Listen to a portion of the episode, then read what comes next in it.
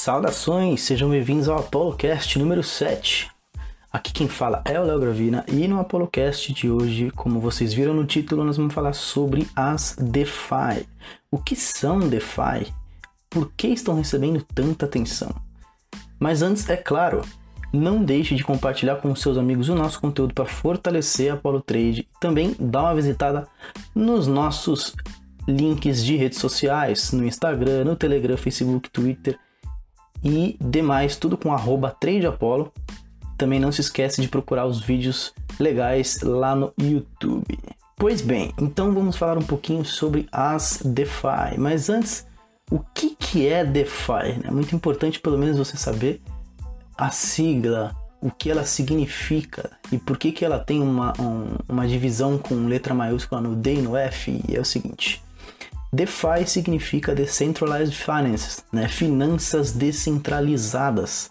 De certa forma, é, conforme eu peguei a definição aqui de uma profissional da área, né? Camila Russo, uma argentina, criadora do podcast Defiant, ela diz que DeFi é um sistema financeiro paralelo sendo construído sem bancos, aberto para todos e em qualquer lugar. E é exatamente isso. DeFi é uma tecnologia nova completamente disruptiva, acessível e que permite o uso e o manejo do dinheiro como nunca antes foi imaginado ser possível fazer. E a gente diz que nunca antes foi imaginado porque a gente sempre teve um sistema centralizado. Só que com a criação das DeFi, e na verdade são muitos projetos, várias possibilidades que antes nem eram cogitáveis começam a surgir. Mas é claro que eu vou falar sobre os benefícios também, sobre alguns malefícios em relação a isso. É, no decorrer do podcast, vou citar alguns exemplos para vocês também. Tá? Um dos malefícios que eu de primeira assim já consigo imaginar é talvez a falta de disciplina da própria pessoa física em relação ao cuidado que ela tem com o seu dinheiro. Né? Isso pode fazer com que ela perca o acesso das chaves privadas ou de alguma maneira caia em algum tipo de golpe e não tem como você ligar para o gerente. Não tem gerente. Então, esse talvez seja. Acho que dá para dizer que o, o único malefício relevante de fato em relação às DeFi, porque a quantidade de benefício que a gente tem, cara, é enorme. Então vamos começar por alguns, alguns dos benefícios e isso explica o porquê que as DeFi estão recebendo tanta atenção.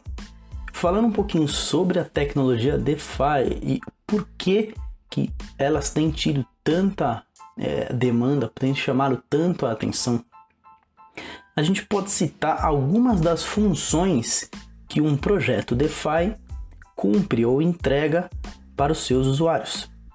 Um deles, por exemplo, é a criação de uma exchange descentralizada, né, que permite swaps entre moedas.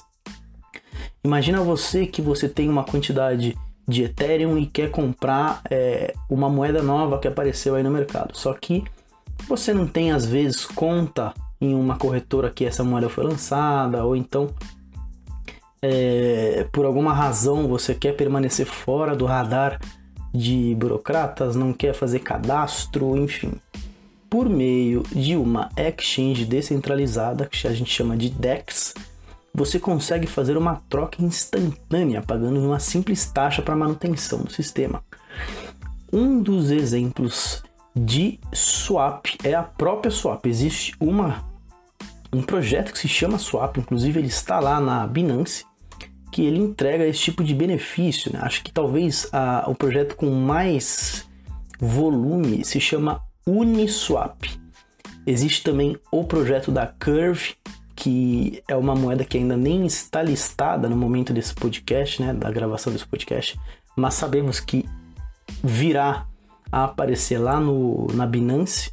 O, a sigla será CRV. É, todas essas três aí com um ideal parecido. Tem também a AST, que também faz swap. E tem uma que me chama um pouco a atenção, que também é uma DEX, né? uma exchange descentralizada, que é a Balancer. Ela é interessante porque ela tem um conceito por trás. Quando você quer fazer o gerenciamento de um portfólio às vezes é um pouco complicado. Se você não tem tanto tempo para gerenciar, não quer pagar uma taxa de administração, pode ficar um pouco pesado para você manter a porcentagem ideal de suas posições. Só que na Balancer você consegue dispor isso matematicamente e ela faz esse equilíbrio instantaneamente. Então você quer ter 70% de Bitcoin, 20 de Ethereum e o resto picadinho. Beleza, você escolhe ali, você diz qual que vai ser a moeda é, em cada uma das porcentagens e o próprio a própria aplicação descentralizada vai fazer essa manutenção para você. Sempre, claro, cobrando uma taxa pequenininha, mas de uma maneira descentralizada. Né? A taxa, na verdade, é pelas transações feitas para manter a sua porcentagem. E por que que isso é interessante? Quando você tem uma moeda, um projeto que você aposta e ele acaba se valorizando muito num curto prazo, vamos supor, você colocou 5% em, no projeto da Link, que a gente vai falar já já. É, e de repente a Link sobe 50% no dia. Então, estes 5% agora receberam uma, uma, uma soma de mais metade deles. Então, eles correspondem a 150%. Né? Então, 5% mais metade vai para 7,5%. Então, é, não é exatamente essa a conta, só que pelo menos uns 2% ali aconteceu de desequilíbrio no seu portfólio. E isso pode é, de certa forma, se isso aconteceu em um dia, né, causar é, um desequilíbrio em relação ao seu planejamento, se ele é de longo prazo, enfim. Então, para resolver esse problema, o próprio, a própria aplicação descentralizada faz esse balanceamento para você. É uma moeda que a gente está de olho, mas subiu pra caramba. No dia que ela entrou na Binance, mais de 50%. Então é, é um dos exemplos de moedas muito interessantes. Além das DEX, a gente tem moedas que entregam stablecoins. Stablecoins já existem várias né, no mercado, é um conceito bem antigo. As stablecoins são conhecidas por ter paridade com algum ativo real ou então algum ativo é, não criptografado, como por exemplo o Tether, que tem o lastro de, uma, de cada Tether corresponde a um dólar depositado na empresa Tether. A respeito da veracidade disso, eu até já gravei um vídeo lá no YouTube, mas essa é a teoria. E existem várias outras moedas que são um pouco mais sérias. A gente pode falar, por exemplo, é, da USDC, da BUSD, que é da Binance, né? o dólar da Binance. Também tem agora, acho que é o Tether Gold, né? lastreado no ouro, não só no dólar. Também pelo que eu, pelo que eu acompanho, a Lunis lançou uma cripto que é lastreada no, no real, ou lançou na sua corretora, ou lançou a moeda em si mesmo. E isso é interessante porque permite que você faça transações é, no, de uma maneira a aproveitar os benefícios dos criptoativos com o mesmo valor de um ativo que foi lastreado nesse cripto. Então, isso é muito interessante, né? É um conceito um pouquinho mais antigo, mas que ainda tem muito a melhorar. Além desse tipo de DeFi, também temos, por exemplo, é, os mercados de crédito. Vocês devem ter acompanhado é, a alta exponencial que a AVE sofreu, né? A sigla LEND, que vem de empréstimo, né? Um, um projeto bem bacana que entrega a possibilidade de você depositar cripto na sua plataforma e por meio dessa cripto que você depositou, você tem acesso a crédito. Então, às vezes, vou usar um exemplo. Eu tenho um Bitcoin, mais ou menos 60 mil reais e eu preciso de 50 mil reais para fazer um projeto meu aqui. Só que eu não quero vender esse Bitcoin. Porque se eu vender o Bitcoin, é capaz que esse projeto que eu vou construir, que vai demandar um tempo, ele, ele demore um pouco. E aí o Bitcoin pode acabar subindo nesse meio tempo. Então eu não quero me desfazer do Bitcoin. Só que nenhum banco vai aceitar me fazer um empréstimo em reais, quer dizer, em Bitcoin, só em reais. Então, essa é a possibilidade que você tem. E já que é matemático o esquema, então não tem perigo. Você sempre vai pagar uma taxa pelo empréstimo e o seu saldo depositado, que sempre será maior do que o valor que você pediu de empréstimo, vai ficar travado até que você devolva este valor emprestado. Então, essa é a ideia. Parece boba se você pensa de uma maneira corriqueira do dia a dia, mas isso possibilita muitos projetos que às vezes você nem, nem é capaz de imaginar.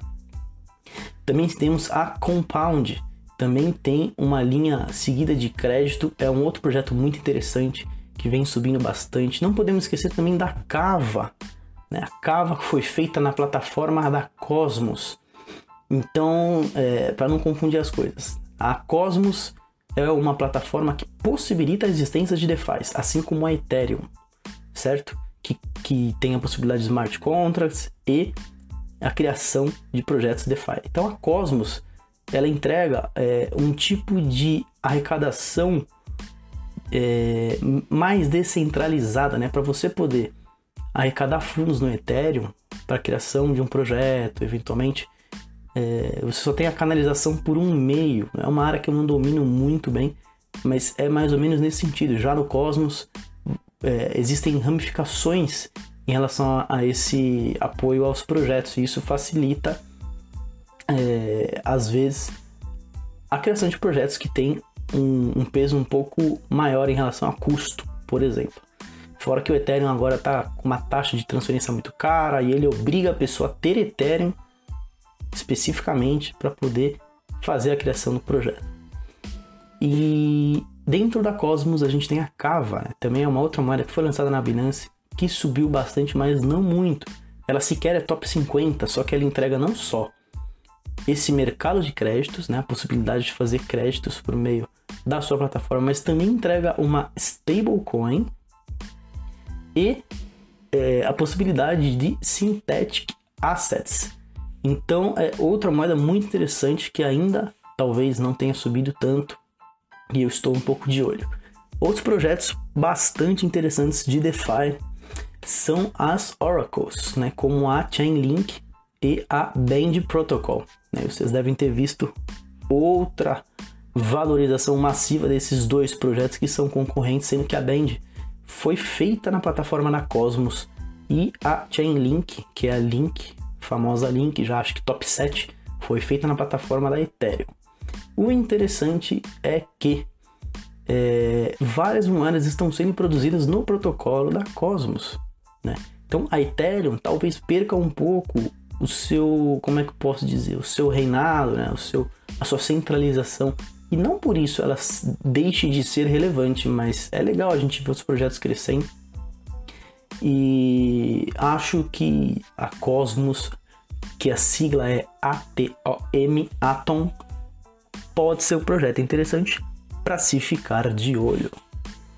Então, é, tem vários projetos como esses que eu mencionei que fazem com que o potencial DeFi seja colocado na mesa né, para discussão.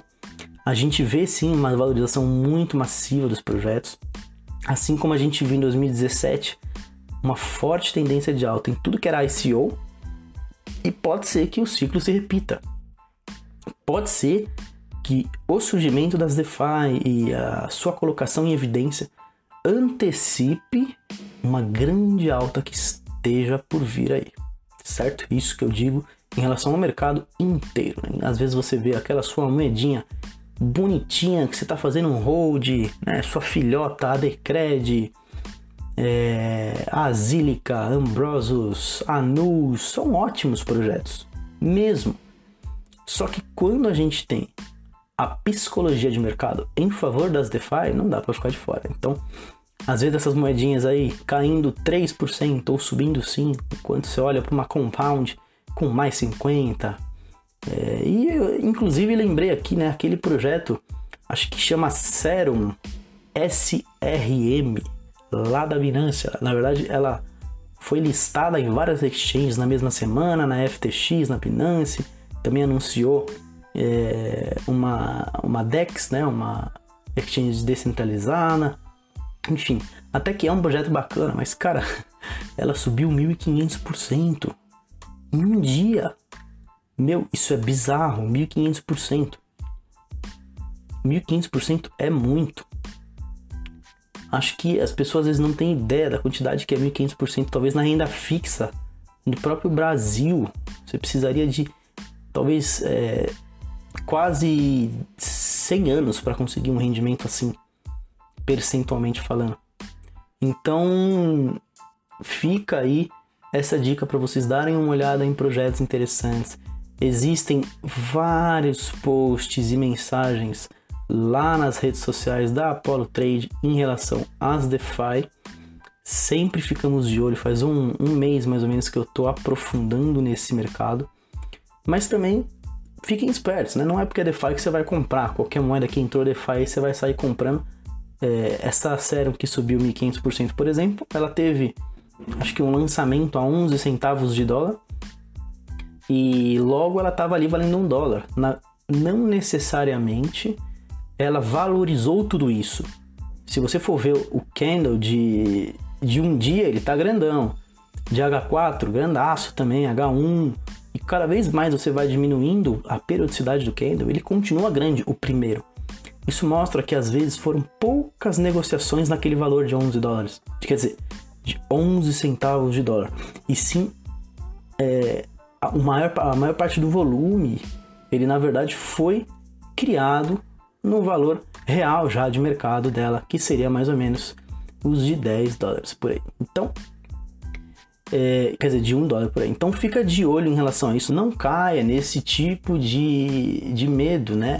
De FOMO, que é o Fear of Missing Out, aquele medo de você estar de fora quando o foguete vai lançar e você não embarcou, não caia nessa.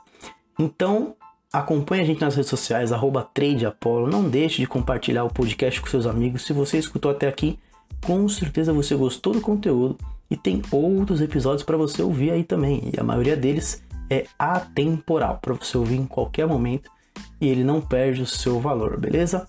Então eu agradeço que você ouviu até aqui.